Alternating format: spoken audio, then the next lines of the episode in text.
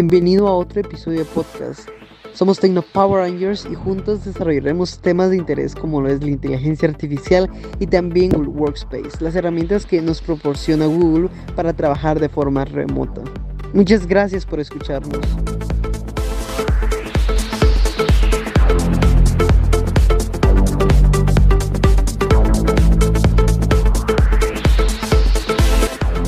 Un saludo cordial a todas las personas que nos están sintonizando en este podcast. Mi nombre es Darío Gaitán y les hablaré un poco acerca de la inteligencia artificial. La inteligencia artificial es la combinación de algoritmos con el propósito de crear máquinas que presenten las capacidades que tiene el ser humano. Es una tecnología que a veces nos ha resultado lejana y misteriosa, pero desde hace unos años está presente en nuestro día a día. Si hablamos de inteligencia artificial, les quiero comentar que es una nueva forma de resolver problemas dentro de los cuales se incluyen sistemas, manejo y control de robots, procesos que integran el conocimiento de un sistema inteligente de capaz de escribir su propio programa. La inteligencia artificial es la combinación de algoritmos con el propósito de, de cubrir las necesidades del ser humano nosotros en la actualidad podemos decir que es una disciplina fundamental en la ciencia y la tecnología, misma que tras el paso del tiempo ha creado una serie de conocimientos que nos permiten emular diversas capacidades de nosotros los seres humanos. Todo con el paso del tiempo va evolucionando y se va formando una historia. Este es el caso de la inteligencia artificial. Podemos empezar diciendo que fue Alan Turing quien en 1936 presentó al mundo su máquina automática, pues más que ser considerado como uno de los primeros computadores, su importancia determinó el modelo matemático de la computación que guía la lógica de cualquier algoritmo. Como recordamos, el algoritmo es una serie de pasos ordenados que nos ayudan a solucionar determinado problema. Esto terminó integrándose en lo que se conoce como tesis de Church-Turing e impulsando las ciencias de la computación a un nuevo nivel. En el año 1950, Turing evolucionó la cuestión de probar la existencia de inteligencia en una máquina con formulación de su polémica prueba. El test de Turing trata de detectar que hasta qué punto una máquina puede emular la inteligencia del ser humano, que se pueda o no distinguir el actor artificial y comprobar que nuestro locutor es una máquina cada vez a medida que va avanzando el tiempo se han, se han descubierto y se han patentado nuevas tecnologías siempre en el campo de inteligencia artificial. Eh, podemos decir también que en el año 1973 Alan Kormenauer y su equipo de investigación de la Universidad AIX Marsella crean Prolog. Es un lenguaje de programación ampliamente utilizado en inteligencia artificial. En el año 1981, Kazuhiro Fuchi anuncia el proyecto japonés de la quinta generación de computadoras. En el año 1997, Gary Kasparov, campeón mundial del ajedrez, pierde ante la computadora autónoma Deep Blue. En, en, el año 2006 se celebró el aniversario en el Congreso Español de 50 años de inteligencia artificial. También hay que mencionar que en el año 2009 ya hay un desarrollo de sistemas inteligentes terapéuticos que permiten detectar emociones para poder interactuar con niños autistas. En el año 2011, la empresa estadounidense IBM, que es una reconocida empresa multinacional, desarrolló una supercomputadora llamada Watson, la cual ganó tres juegos seguidos de Jeopardy. Jeopardy es un concurso de televisión estadounidense que hace conocimientos sobre preguntas. En 2017 la supercomputadora programa informático AlphaGo eh, derrota 4-1 en una competencia de un juego muy reconocido chino, el campeón nacional. En el año 2018 se lanza el primer televisor con inteligencia artificial por parte de LG Electronics, una plataforma determinada ThinQ. En 2019 Google presentó su alteración temporal, uno de los últimos avances en el año 2020. La Organización de Cooperación y Desarrollo Económicos publica un documento titulado Hola Mundo, lo cual habla sobre la inteligencia artificial y su uso en el sector público, dirigido a funcionarios de gobierno con el afán de resaltar la importancia de la inteligencia artificial y de sus prácticas en el ámbito gubernamental. Soy Manuel Ramírez y hoy quiero contarte en dónde nosotros podemos encontrar inteligencia artificial. Podemos encontrar la inteligencia artificial en la tecnología 5G, al ser la quinta generación en tecnología inalámbrica que ofrece mucho más que solo velocidades más rápidas, también ofrece velocidades con menos latencia para conectar más dispositivos. La conexión que tiene la tecnología 5G con la inteligencia artificial se refiere a la conexión y a la comunicación que tienen los diferentes algoritmos en diferentes dispositivos. También podemos encontrar la inteligencia artificial en el sector financiero para gestionar pagos y detectar transacciones erróneas. También para minimizar el riesgo de que las personas puedan perder su dinero y así minimizando los procesos de seguridad. Podemos encontrar también la inteligencia artificial en los medios de comunicación para detectar noticias falsas como por ejemplo Facebook, Twitter, e Instagram. Las personas pueden compartir información relevante y detectar cualquier anomalía. Podemos encontrar también la inteligencia artificial en la industria del videojuego, porque es habitual que un jugador real pueda interactuar con uno virtual, gestionado con la inteligencia artificial. También es normal encontrar juguetes infantiles que son pequeños robots con inteligencia artificial. Los usuarios pueden comunicarse y pueden satisfacer sus necesidades compartiendo así una comunicación más certera. Podemos encontrar la inteligencia artificial en el sector transportes, tanto en la aviación como por carretera. Dentro de unos años será normal ver coches completamente autónomos, como por ejemplo en este tiempo uno de los vehículos que ha transformado y ha hecho un cambio radical son los carros Teslas creados por Elon Musk. También podemos encontrar la inteligencia artificial en una de las creaciones más famosas que es el sanitario. El sanitario creado por los japoneses permite con inteligencia artificial realizar la asignación en espacios como por ejemplo un hospital en donde los trabajadores o las personas que no cuentan con extremidades puedan cumplir o puedan satisfacer necesidades básicas en el sanitario. La tecnología cada vez va más en aumento y la inteligencia artificial no se queda atrás. Es por eso que cada vez se desarrollan diferentes métodos con lo cual la inteligencia artificial se ha apoderado. Deberíamos tener una revuelta mecánica mientras que el robot de la película Kubrick podía leer los labios la inteligencia artificial moderna es capaz de leer los pensamientos. En 2017, el científico chino Xianjin Liu junto con sus colegas colocó a tres voluntarios dentro de un tomógrafo. Luego les mostraron pequeños videos y registraron reacciones en su cerebro. Luego descargaron los datos de la tomografía en una red neuronal.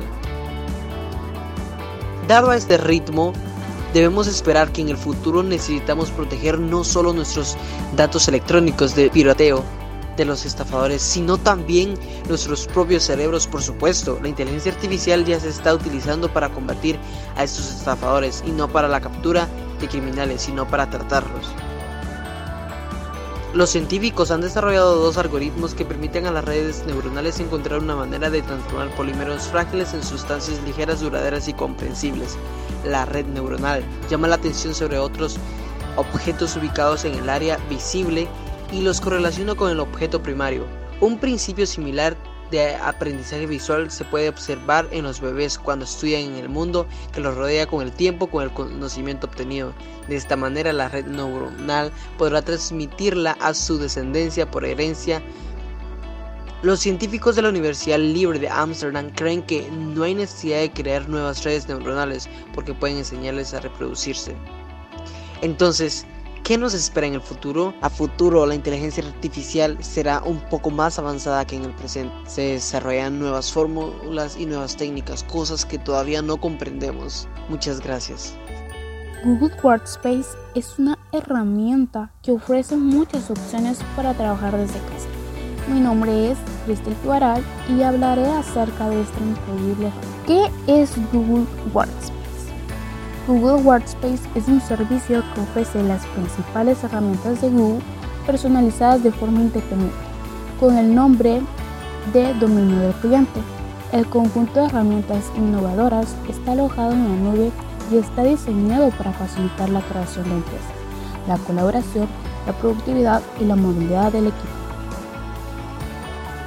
Google Workspace, anteriormente llamada G Suite, integra un conjunto de herramientas de paga con colaboración de Google, las cuales son muy fáciles de utilizar. Podemos trabajar de donde estemos con cualquier dispositivo y no es necesariamente utilizar una conexión a Internet. La idea es cómo utilizar las herramientas para satisfacer las necesidades de un grupo de personas que trabajan juntos o por separado para no complicarse la vida. A través de la página de admin, el propietario de la empresa puede administrar todo desde el mismo lugar, agregar nuevos usuarios y grupos, administrar dispositivos, realizar configuraciones de seguridad y agregar nuevos dominios para la empresa. Workspace es gratuito durante 14 días. A partir de eso, el paquete básico cuesta 5 dólares por cuenta de usuario por mes. ¿Para qué sirve Google Workspace? Google Workspace sirve para ayudar a los equipos que trabajan de forma remota. Las herramientas de Google permiten que los colaboradores compartan ideas en hojas de cálculo, presentaciones y texto en una sala de chat con una videoconferencia. Facilita la organización y el control de los datos de la organización, haciendo que los equipos sean más ágiles, colaborativos y bien informados. En la práctica, ayuda a experimentar los beneficios de la verdadera transformación digital, incluyendo la capacidad de trabajar de nuevas. ¿Por qué invertir en Workspace?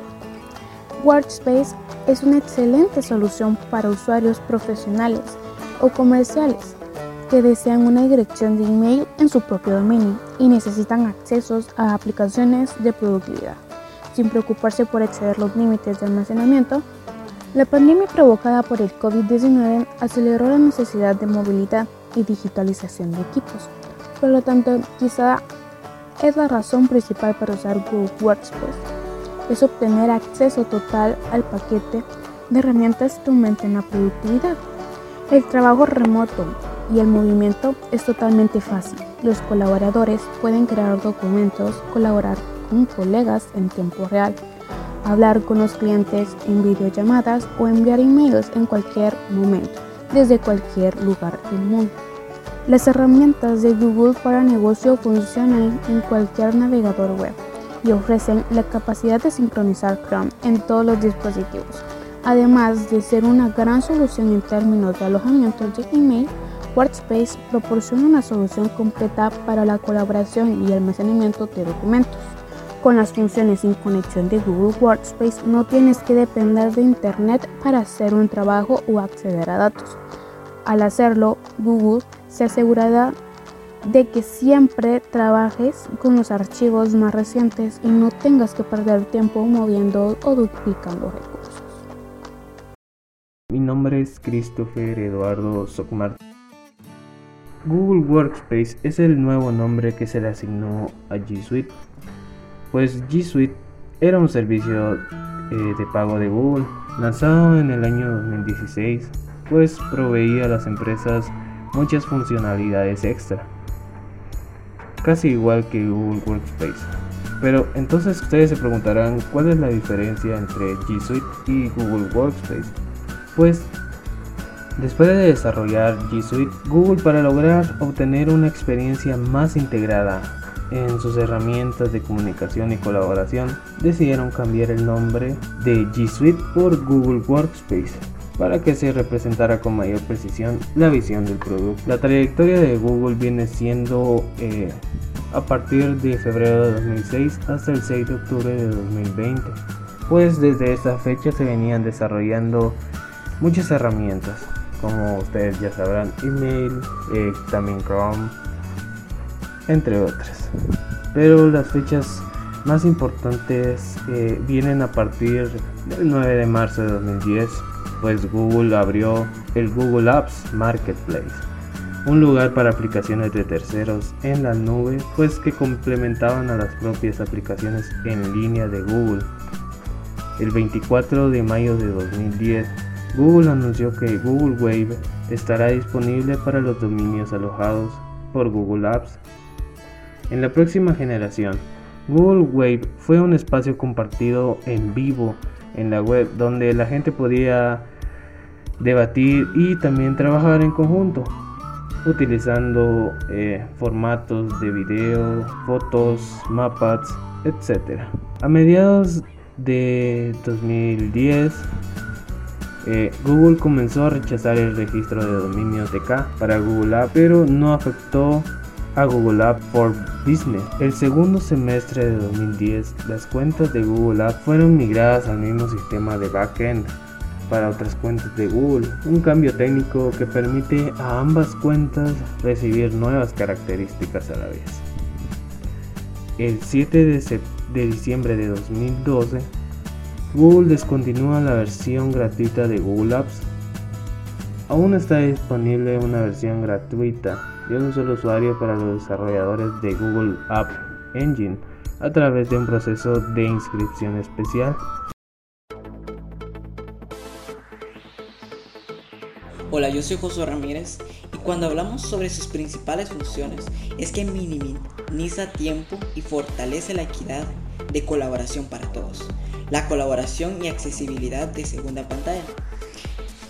Una de sus principales funciones es, también ofrecerle al cliente productividad y facilidad en el uso de estas aplicaciones. También permite agregar usuarios, tales como grupos, y más seguridad. Ofrece un servicio gratuito de 14 días, como hojas de cálculo, salas de chat. También facilita la comunicación entre las personas. Gmail, con su forma de tabular, trabaja de una forma racional, en las cuales se utiliza el IC. Esto permite que complete una oración de forma racional para enviar un correo electrónico. También trabaja con Calendar. Está programado por algoritmos que permite tener una buena programación con los usuarios. Google Photos, con su reconocimiento facial permite reconocer a las personas y saber quiénes son. También sus principales funciones es que nos ofrece seguridad y privacidad y el espacio depende de los precios, pero va subiendo y nos permite tener un mejor almacenamiento. Uno de los precios que podemos ver es de Business Start, que este es de 6 dólares y lo que nos permite son 100 integrantes en, salas de video y también está el Business Standard, que este nos permite 150 eh, participantes en una sala. Y Business Plus, que este podemos agregarle un correo con dominio y nos permite 250 participantes más grabar salas. Eh, los usuarios cuentan con más seguridad y los que están en salas también permiten utilizar sus herramientas. Google Workspace nos ofrece más herramientas de las que antes nos ofrecía Google Slide. Una de ellas podemos ver Drive, que cuenta con un almacenamiento increíble. También está Gmail. Google Workspace es una plataforma que su objetivo es facilitar el trabajo de los empleados de una empresa y también de los estudiantes y profesores para escuelas, colegios y universidades. Mi nombre es Diego Josué Orante Lucero y hoy en otra consideración hablaremos acerca de Google Workspace for Education o para la educación. Disfruta de, de, manera gratuita de Google Workspace para centros educativos e impulsa el aprendizaje dentro y fuera de las aulas.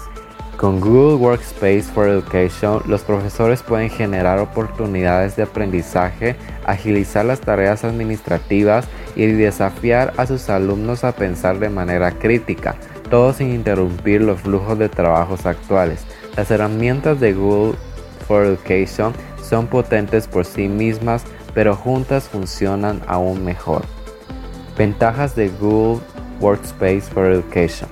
Google Workspace for Education es un paquete de herramientas diseñadas para permitir que los educadores y los alumnos innoven y aprendan juntos. Registra a tu institución para conseguir Google Workspace for Education. Lo último en tecnología.